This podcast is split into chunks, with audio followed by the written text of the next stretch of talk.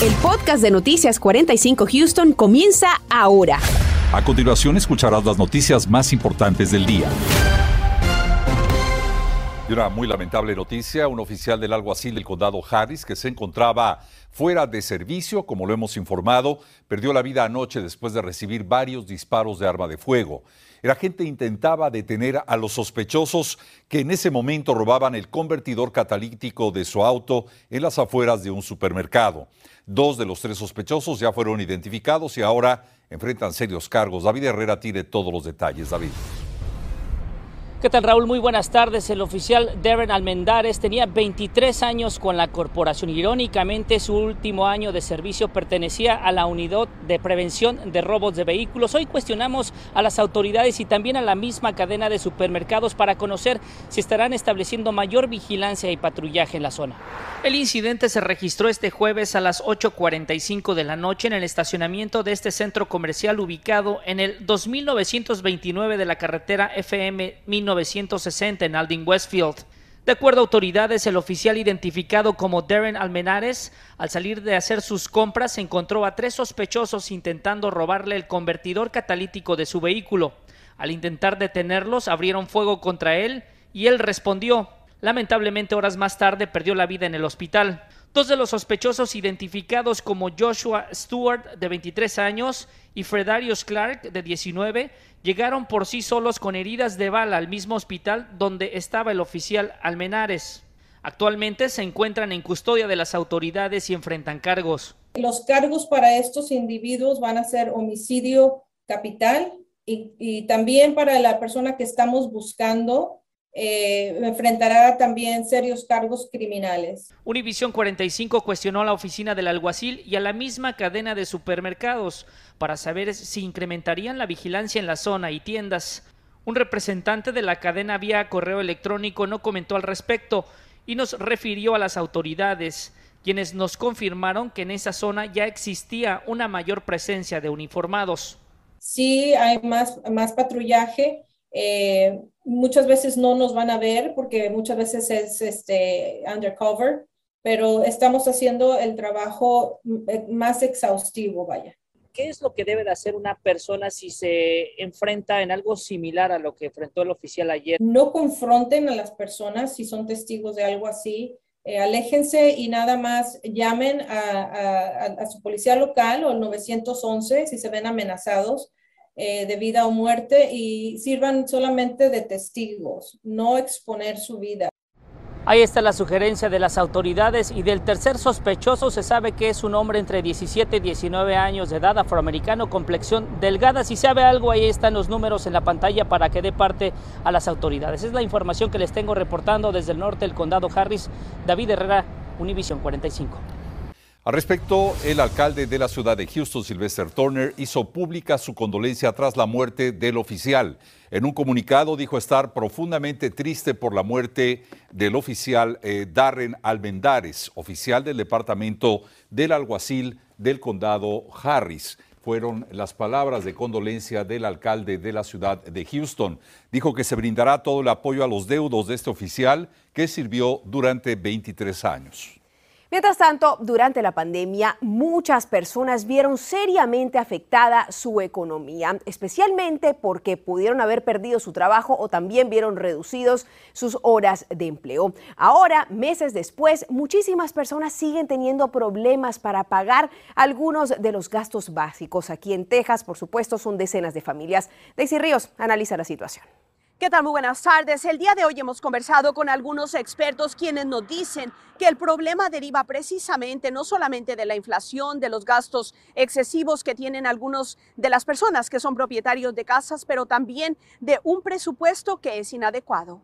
Según la Oficina del Censo, el 10% de dueños de casas en Texas llegaron al 2022 atrasados en los pagos de hipoteca. Además, el 33% de estos mencionaron no tener una idea exacta de cómo continuarán sus pagos, incertidumbre que es constante en muchos hogares. Janet Martel, especialista en hipotecas, nos dice que este es un problema que persiste entre los dueños de casas. Muy desafortunadamente, yo creo que lo más importante y la razón por que la gente llega a ese punto es porque no tiene la información. Número uno, no planearon bien su compra eh, es muy importante hablar con un profesional como yo que entiende muy bien acerca de los costos. Este va mucho más arriba de la tasa de interés. Pero ante este panorama, ¿cuáles son las opciones que tiene la gente en esa situación? Tienen 15 días para poder hacer su pago, ¿verdad? Eh, sin ninguna este, penalidad. Después de esos 15 días te dan una penalidad de 5%. Entonces, lo primero es ah, hablar con la compañía hipotecaria para ver qué opciones tienes. A veces te dan opciones de, de no pagar un mes o tal vez refinanciar o esta situación, si usted no la enfrenta, tiene repercusiones grandes en su economía por el momento, sí, pero más aún en su futuro. Impacta muchísimo tu este, habilidad de tener otra casa, pero aparte de la casa te va a impactar el, este, el historial de crédito, que lo más importante es siempre tener... Eh, eso en mente. Según nos dice Dulce Jaime, agente de bienes raíces, para evitar esos escenarios, a pesar de que el mercado está creciendo tanto a la hora de comprar, es que usted se mantenga alineado a un presupuesto. La gente se enamora de una casa, ¿verdad? Que está fuera de su presupuesto, ¿verdad? O a veces uh, la persona eh, eh, quizás eh, no calcula los gastos que vienen asociados, ¿verdad?, con la compra de una casa. Ah, entonces, quizás eh, vienen impuestos, viene el seguro de la casa, viene eh, el interés, tiene que ver mucho también que ver con el, presupuesto de la casa. Así que insistimos en lo que dicen los expertos de mantenernos estrictamente apegados a un presupuesto en todo momento. Reporto para Noticias Univisión 45, Daisy Ríos. Daisy, gracias. Residentes de Pasadena, no se asusten si a partir de mañana sábado escuchan alarmas, pues se trata de una prueba que estará realizando el Departamento de Emergencia de esa ciudad. Comenzarán mañana al mediodía, pero no solamente será el sábado. A lo largo de la semana también habrá otras pruebas realizadas por el Departamento de Emergencia de Deer Park y LaPorte. Recuerde que las alarmas de emergencia se usan para emergencias químicas y también para órdenes de resguardo.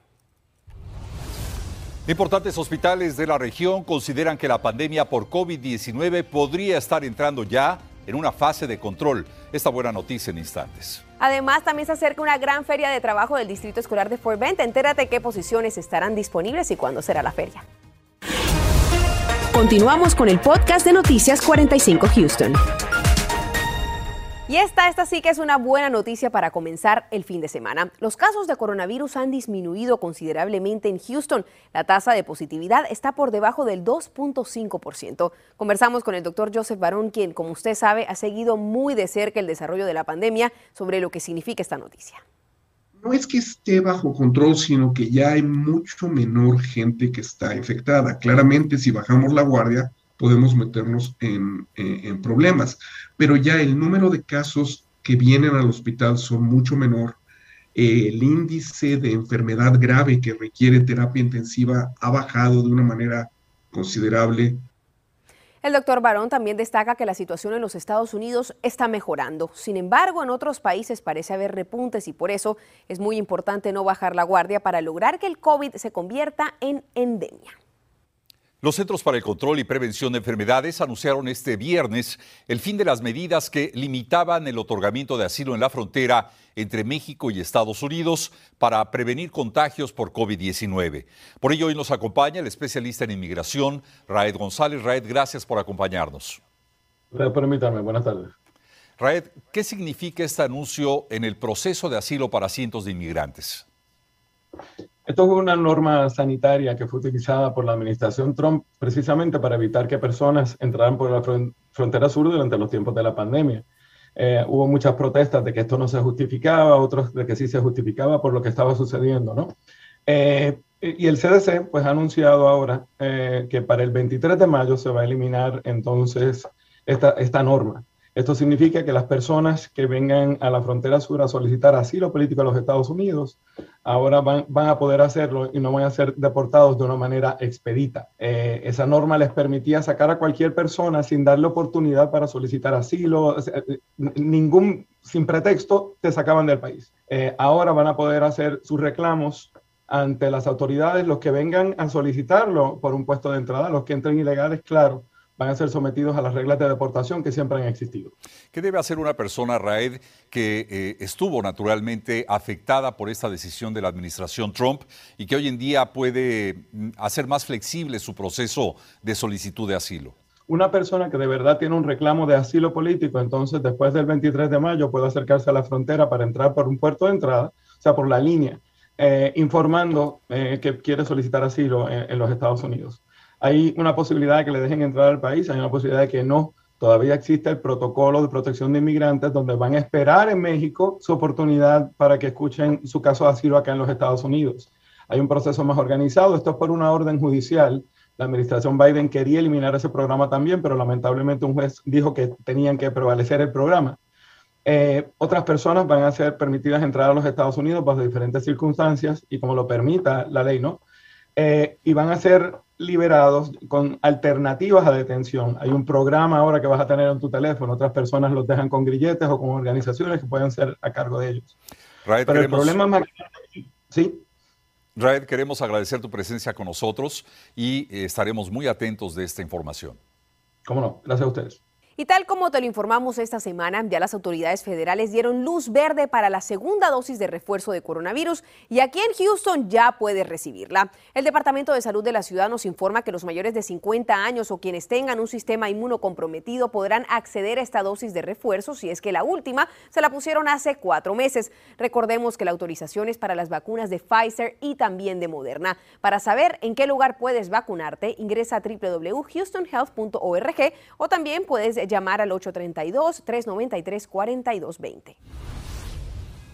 Abril es el mes de la prevención del abuso infantil y por esa razón es importante concientizarnos de este grave problema. Y las cifras no mienten. El año pasado más de 68 mil niños fueron víctimas de abuso o de negligencia tan solo en el estado de Texas.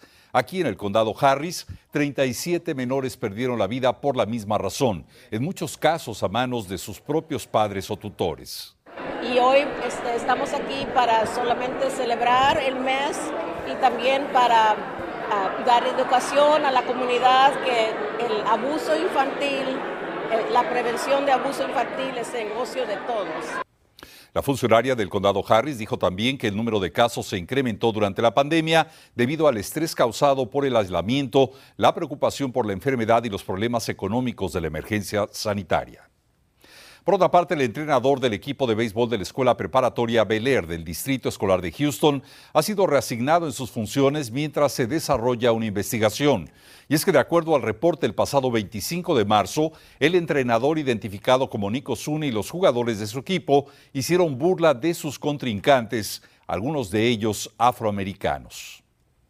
The young man that was on the mound pitching el pitcher del equipo de Westbury que jugaba en ese momento es afroamericano y pudo oír a los jugadores de Bel Air hacer ruidos y movimientos de un primate. La investigación del caso continúa y no se sabe aún las sanciones que serán aplicadas. Como siempre, el Distrito Escolar de Houston dijo que toma muy en serio este tipo de incidentes y que investigará las causas. Este sábado 2 de abril se lleva a cabo una gran feria de trabajo del Distrito Escolar de Fort Bend. Son decenas de puestos disponibles y esta tarde conversamos con Rebecca Bankstein y le preguntamos qué tipo de empleo estarán ofreciendo. Esto fue lo que nos dijo. Estamos buscando maestros certificados energéticos y calificados para los salones y para trabajar con nuestros niños. También estamos buscando para profesionales que trabajen como ayudantes de maestros. Estamos buscando choferes de autobuses, personal de nutrición infantil para que trabajen en nuestras cafeterías, también personal para las instalaciones y el mantenimiento de nuestras escuelas y proveedores para cuidados de niños para antes y después de la escuela. Entre los beneficios que ofrece el distrito escolar están vacaciones de verano. Recuerde que la feria es mañana a partir de las 9 de la mañana en la preparatoria Hightower. Más información ingresando a forbentisd.com diagonal career y por supuesto la entrevista completa la encuentra con más detalles en nuestra página de internet univision45.com. Estás escuchando el podcast de Noticias 45 Houston. Esta noche las autoridades nos tienen algunas recomendaciones sobre cómo actuar al momento de vivir un allanamiento de morada debido al número de incidencias que se han reportado aquí en Houston. Además, vamos a hablar sobre las complicaciones médicas que enfrentan aquellos que se han recuperado del coronavirus, sobre todo cuando se trata de enfermedades cardíacas, más esta noche a las 10. Gracias por escuchar el podcast de Noticias 45 Houston. Puedes descubrir otros podcasts de Univision en la aplicación de Euforia o en univision.com diagonal podcast.